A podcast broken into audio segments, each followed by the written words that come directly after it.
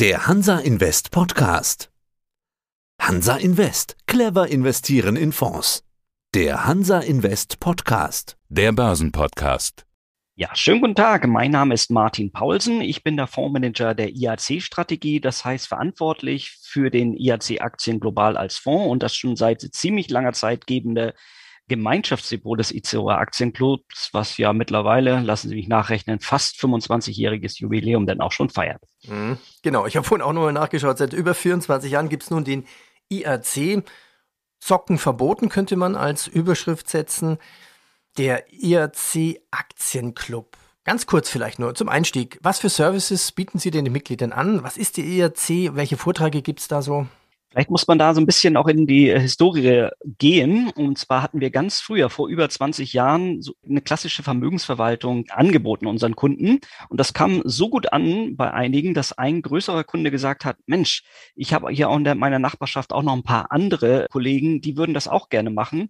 Bloß die ja, die Einstiegshürden für eine klassische Vermögensverwaltung waren äh, einfach nicht erreicht. Und da haben wir gesagt, naja, wenn es da viele sind, mit viele vielleicht mit etwas kleineren Geldbeträgen, können wir das nicht poolen, können wir das nicht in ein Gemeinschaftsdepot oder mit einem Gemeinschaftsdepot letztendlich realisieren. Und das war der, der Grundstein für die IAC-Strategie, wie wir sie jetzt sozusagen fortführen. Und Sie sagten schon, Zocken verboten, das ist eben unser Leitmotiv, wo wir Anlegern die Möglichkeit bieten, am Produktionskapital weltweit Teilhabe zu haben, an den besten Aktien. Und das machen wir eben mit einer sehr persönlichen Betreuung, dass wir durch dick und dünn gehen. Und dick ist meistens ja die einfache Zeit an der Börse.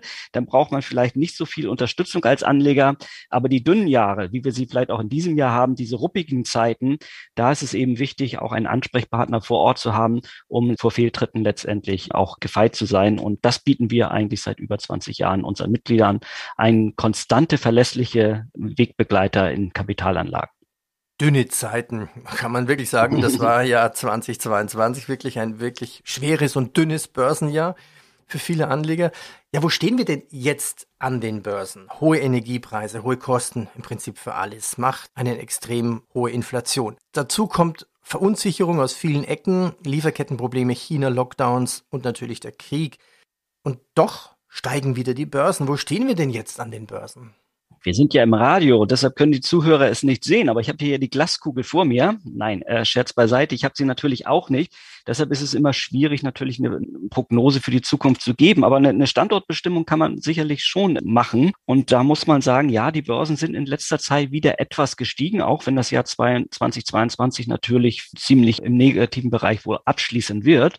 Aber wir sind immer noch in einer Phase, in einer, einer, ja, einer Wendephase, wo wir eigentlich nach den zehn Jahren des sehr billigen Geldes eigentlich zu einem Punkt gekommen sind, dass wir jetzt durch die Lieferketten, die Sie angesprochen haben, durch den Ukraine-Krieg einen Angebotsschock eigentlich hatten, dass jetzt dieses Inflationspotenzial, was von den Notenbanken auch gelegt wurde, der Zunder, jetzt äh, sozusagen durch den Zündfunken zum Tragen gekommen ist. Und dieser Geldüberhang durch die Notenbank, diese Notenbankpolitik der letzten zehn Jahre, ja, das baut sich nicht in einem Jahr ab oder auch wie Frau Lagarde jetzt mit ein paar Zinserhöhungen baut sich es nicht ab, sondern wir werden eine Zeit vor uns haben, so ist zumindest unsere Einschätzung, Einschätzung, wo wir deutlich höhere Inflationsraten haben, als wir sie im letzten Jahrzehnt haben. Das soll jetzt nicht irgendwelche Anleger erschrecken, dass wir jetzt vielleicht zehn Prozent durchschnittlich die nächsten Jahre haben. Aber ein höheres Niveau als das, was wir gewohnt haben, werden wir haben mit vermutlich dann auch negativen Realzinsen, weil die Zinsen nur zumindest in der Eurozone begrenzt steigen können weil wir sonst natürlich wieder die Mittelmeeranrainerstaaten haben, die sagen, ich kann das Ganze nicht finanzieren. Inflation. Ja, wie schütze ich mich denn vor der Inflation? Wie schütze ich mein Vermögen?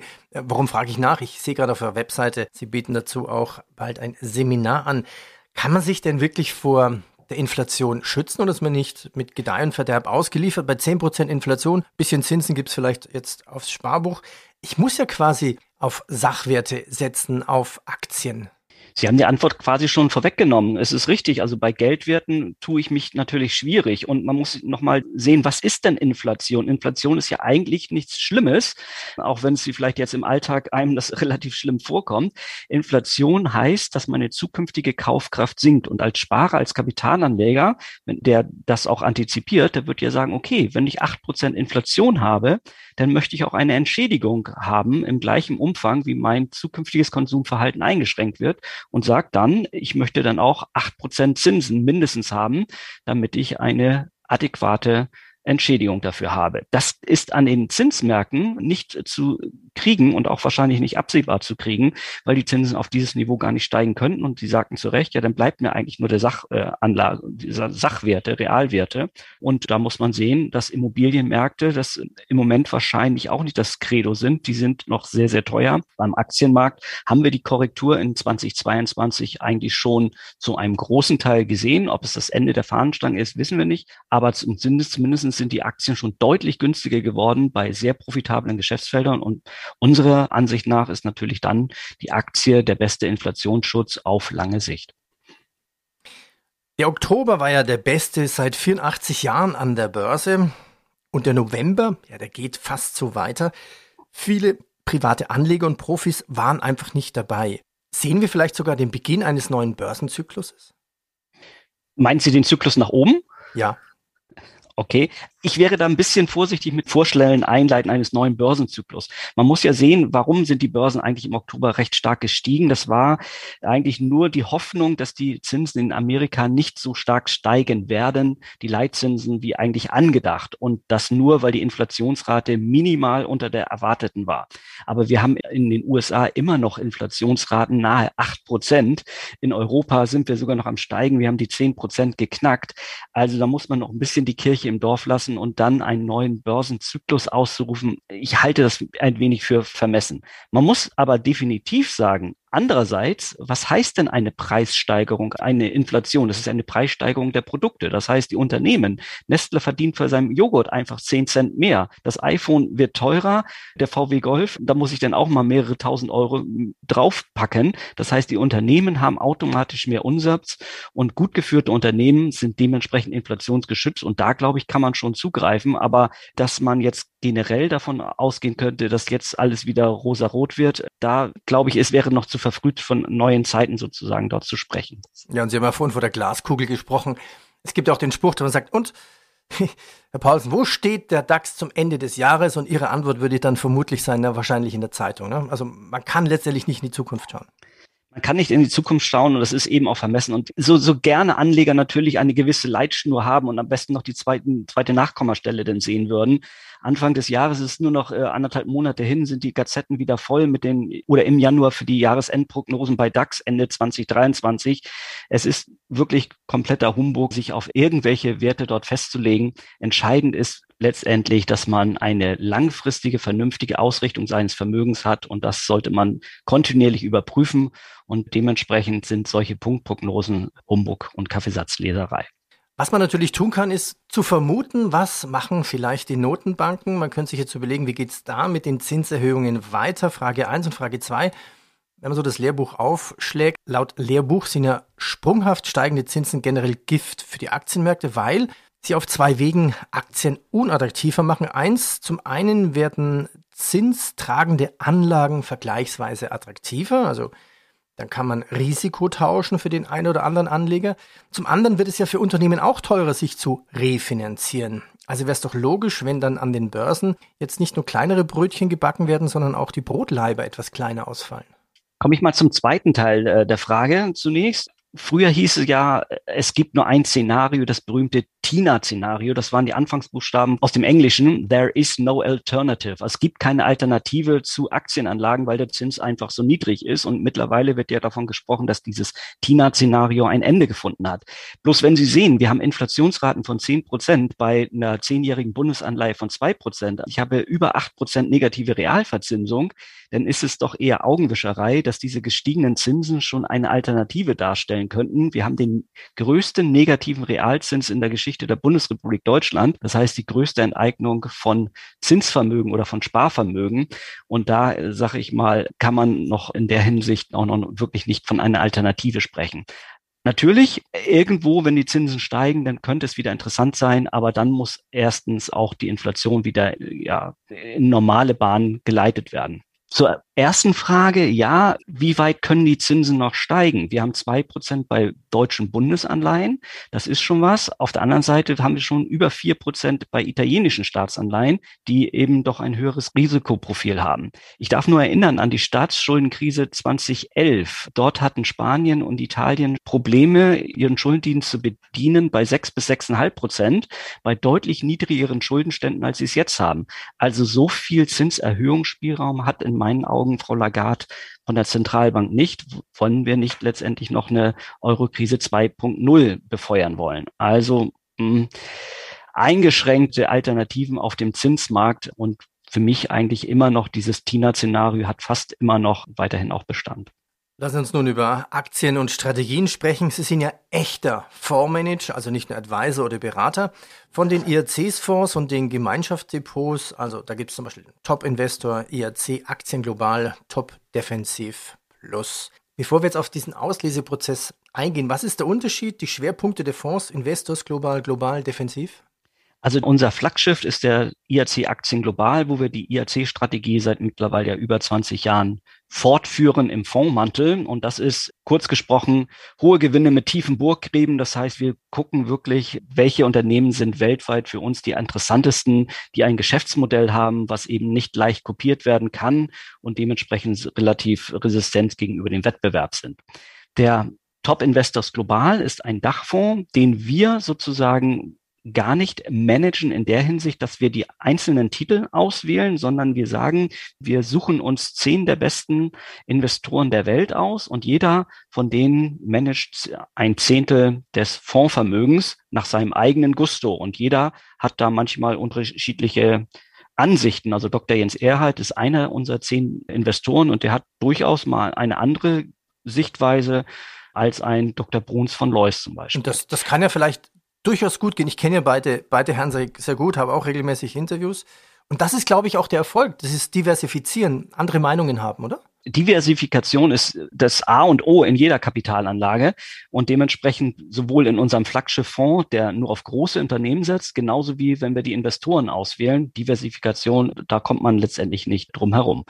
Der dritte Fonds, noch der Top Defensiv Plus, ist eher im Zinsbereich angelegt äh, und wir haben uns in den letzten Jahren sehr, sehr defensiv verhalten, wo wir gesagt haben, am Zinsmarkt wird es sehr, sehr schwierig. Wir haben europäische Staatsanleihen so kaum sozusagen drin gehabt, dementsprechend eigentlich auch noch recht gut in den letzten Jahren durch die Krise gekommen, auch dieses Jahr. Und es ist aber eher ein Zinsfonds, der nur eine sehr, sehr geringe, aktuell nur 15 Prozent Aktienquote fährt.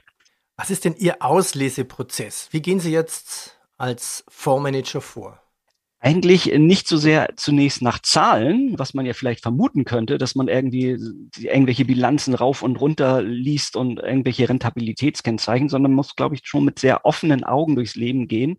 Und eigentlich der normale Menschenverstand gibt einem die besten Ideen eigentlich, was man, womit man eigentlich tagtäglich in Berührung kommt guckt sich das an und dann geht die Arbeit natürlich etwas tiefer, dass man sagt, okay, das Geschäftsmodell ist super, habe ich jetzt mittlerweile verstanden, aber nicht jedes Mo Geschäftsmodell ist auch den Preis wert, den man vielleicht an der Börse bezahlen muss. Da muss man auch manchmal ja warten, auch vielleicht mal ein, zwei, drei Jahre warten, wenn dann auch wirklich der Preis für dieses Geschäftsmodell dann in Ordnung ist. Also eher wirklich mit offenen Augen durchs Leben gehen und sehen, welche Bedürfnisse dieses Unternehmen eigentlich befriedigt, ob es dann auch letztendlich passt. Können Sie mir ein, zwei Beispiele nennen?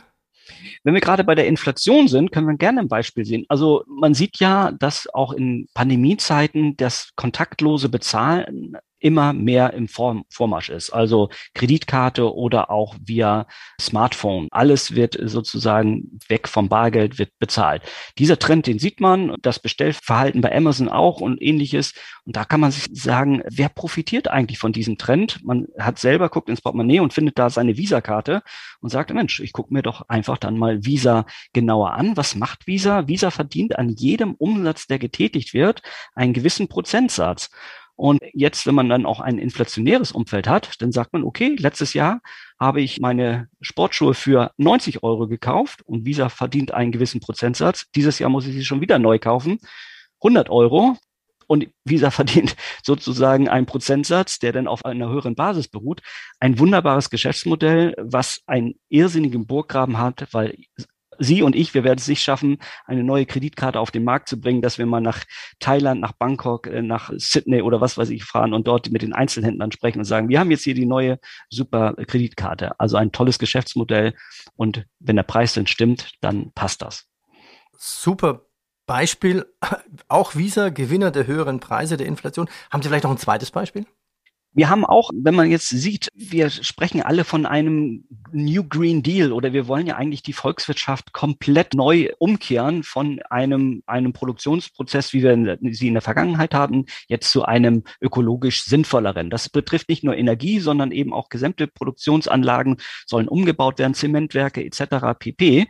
Und wenn man sich da einmal vor Augen führt, wie viel Rohstoffe eigentlich für einen solchen Umbau in Frage kommen, dann kann man auch auf sehr, sehr langweilige und alteingediente Rohstoffwerte kommen, wie zum Beispiel eine australische BHP Billiton, die einer der größten Eisenerzproduzenten sind, weil letztendlich Eisenerz für Infrastruktur und diesen ganzen Umbau letztendlich auch benötigt wird. Das muss nicht immer irgendwelche Digitalkonzerne sein, die sicherlich auch eine sehr rosarote Zukunft haben, aber es können auch durchaus mal sehr langweilige Unternehmen sein, die aber von einer politischen Neuorientierung hin zu einer grünen Industrie profitieren könnten. Und zudem auch noch ja. deutlich günstiger sind als natürlich die Digitalkonzerne. Das hinterhergeworfen. Da hake ich gleich an, da habe ich eine Frage vorbereitet. Wie gehen Sie mit diesen Digital Konzernen um. Es gibt ja immer übergeordnete Megatrends. Also in den 80er Jahren waren es irgendwie Rohstoffe, dann Ende der 90er war es ja alles, was mit Telekommunikation zu tun hatte. Das musste man dringend im Depot haben. In den Nullerjahren war alles, was mit Internet zu tun hat. In der Finanzkrise waren es jetzt in den letzten zwölf Jahren, wenn man zurückrechnet, in der, dieser Dekade die Big Techs aus den USA, also diese Fangaktien. In dieser Zeit konnten die große Sprünge bei diesen Tech-Aktien machen. Man konnte also richtig zweistellige Renditen erzielen. Sehen Sie jetzt einen neuen übergeordneten Trend? Gibt es einen Trend, der den Trend der Big Techs jetzt quasi ablöst? Ablösen würde ich noch nicht sagen, denn die Digitalisierung schreitet ja in wirklich allen Geschäftsfeldern weiter. Also auch in der Industrie kommen wir mehr und mehr zur, zur Digitalisierung des Auto, wie wir es noch früher kennen. Also ich kenne es noch wirklich mit Scheibenhebern, die man kurbeln musste. Dann kommt der elektrische und mittlerweile vielleicht durch einen Sprachassistent als nächstes äh, wird alles digitaler. Also nein, ich glaube, dieser Trend ist noch nicht vorbei und wir haben auch bei uns über 20 Prozent, also rund 24 Prozent Technologiekonzerne im Depot, auch durchaus die großen, die Fangaktien dabei.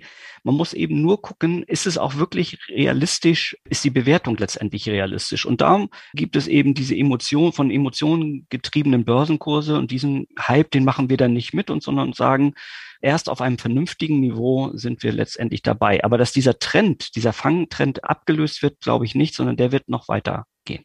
Also Zocken verboten beim ERC. Sie gucken, wo ist der Boden? Hätten Sie vielleicht doch noch ein Beispiel? Ich werde die Frage mal ein bisschen anders formulieren. Die Tops und Flops in diesem Börsenjahr. Was ein Flop war, kann ja jetzt vielleicht genau der richtige Zeitpunkt für den Einstieg sein oder bedeuten. Häufig ist es so, also die Verlierer des Vorjahres sind meistens die Gewinner des Folgejahres. Da kann man schon genauer hinschauen und bei den Fangaktien kann man auch durchaus genauer hinschauen. Also eine Alphabet, der Google-Mutterkonzern, glaube ich, hat schon attraktives, ein attraktives Niveau erreicht, auch wenn das natürlich jetzt keine Einzelempfehlung sein soll, immer eingebettet in ein globales, gut diversifiziertes Depot. Eine Meta, also ehemals Facebook, die hat natürlich dieses Jahr bös sie unter die Räder gekommen, 70 Prozent Kursrückgang und ähnliches. Mark Zuckerberg wird zwar trotzdem keine schlaflosen Nächte haben, der hat genug Milliarden, aber er hat natürlich auch einiges eingebüßt.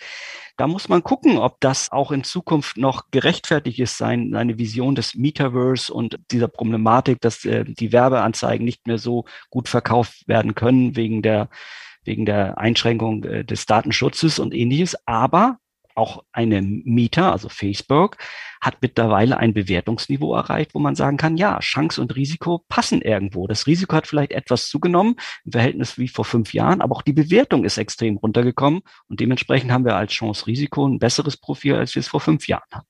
Was sind momentan die besten Aktien bei Ihnen in Ihren Fonds? Ja, die besten, das ist dann auch wieder so, das ist die Rückspiegelmentalität, dass man dann guckt, ja, welche waren denn eigentlich in 2022 besonders gut? Und Sie können, es ist jetzt wahrscheinlich auch kein, kein Wunder, dass es eher im Bereich Energie und ähm, Rohstoffen zu finden ist. Aber genau das haben wir eben auch bewusst im, zu Ende letzten Jahres gemacht, als eben die Fangaktien noch in Mode waren. Da haben wir gesagt, naja, wir sehen schon gewisse Inflationstendenzen. Also deutlich vor dem ganzen Ausbruch dieser Energiekrise und den hohen, hohen Kosten? Vor der Energiekrise richtig, aber wir hatten damals, und das möchte ich auch schon nochmal erwähnen, vor dem Ukraine-Krieg, äh, äh, also zum, zur Jahreswende hatten wir auch schon vier Prozent Inflation. Also wir hatten natürlich noch nicht das Niveau erreicht, was jetzt ist. Wir haben aber gesehen, also durch dieses immensen Geldüberhang hatten wir Inflationsgefahren heißt nicht, wir haben jetzt zehn Prozent Inflation gesehen dieses Jahr. Nein, das haben wir auch nicht, aber wir haben die Gefahren gesehen und haben dementsprechend gesagt, wir stocken unseren Bereich Rohstoffe und Energie auf. Und das waren eher die ja, Highlights und auch die Gewinnbringer.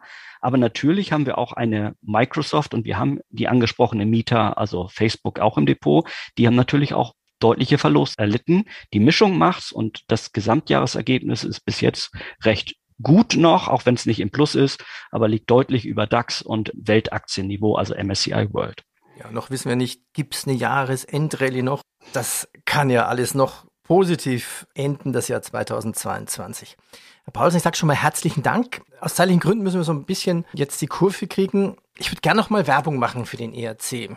Für das Fonds. hört sich gut an. Und wenn man auf der Webseite unterwegs ist, da gibt es zum Beispiel auch einen Vortrag von Ihnen, Anlegerfallen. Was sind denn die großen Anlegerfallen momentan 2022? Die Anlegerfallen, die ändern sich eigentlich nie, weil sonst ist immer Gier und Angst ist es eigentlich. Also äh, ich versuche immer irgendein neuen, neues Kaninchen aus dem Hut zu zaubern. Manchmal ist man nicht nur alleine schuld, sondern auch von der Werbung, von der Finanzindustrie, die dann irgend immer wieder eine neue Sau durchs Dorf treibt. Also wenn Sie irgendeine neue Sau sehen oder einen neuen Megatrend, werden sie hellhörig und steigen sie nicht sofort drauf, weil meist wird denn die Werbung erst gemacht, wenn der Trend schon längst gelaufen ist. Also sprechen Sie auch über Kryptowährungen wahrscheinlich auch unter anderem? Ach, die Kryptowährung, ja, das, äh, das war mir noch nie so wirklich okay. äh, schleierhaft, wie, wie man das machen kann. Jetzt kam FTX noch unter Zusammenbruch dazu. Ja, ja, ja, ja. also das, äh, wer da das Salz in der Suppe sucht und vielleicht ein klein bisschen äh, den, die Nervenkitzel braucht, okay. Bloß Problem ist ja, dass das Depot dann meistens von links auf rechts gekrempelt wird und es sind nicht zwei oder drei Prozent in Kryptos investiert, sondern 97 oder 98 Prozent mhm. und das ist dann das Problem. Also immer diese ganzen Modeerscheinungen meiden, breit diversifiziert sein, dann kommt man durch jede Krise wirklich sehr, sehr gut durch.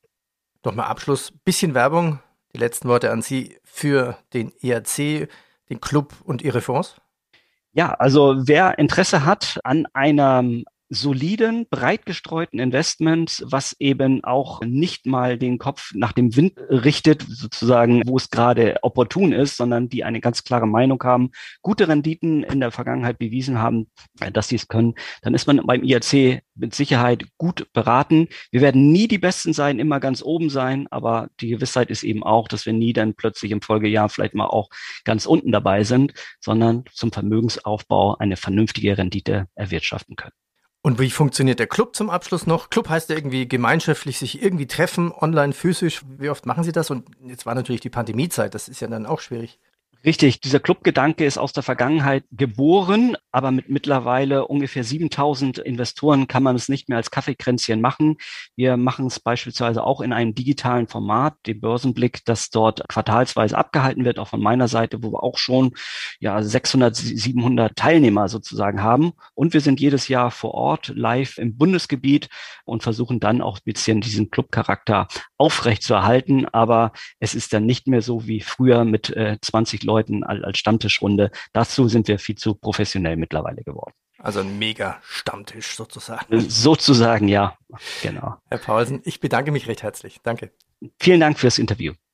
Börsenradio Network AG. Das Börsenradio für Privatanleger. Das war der Hansa Invest Podcast. Clever investieren in Fonds.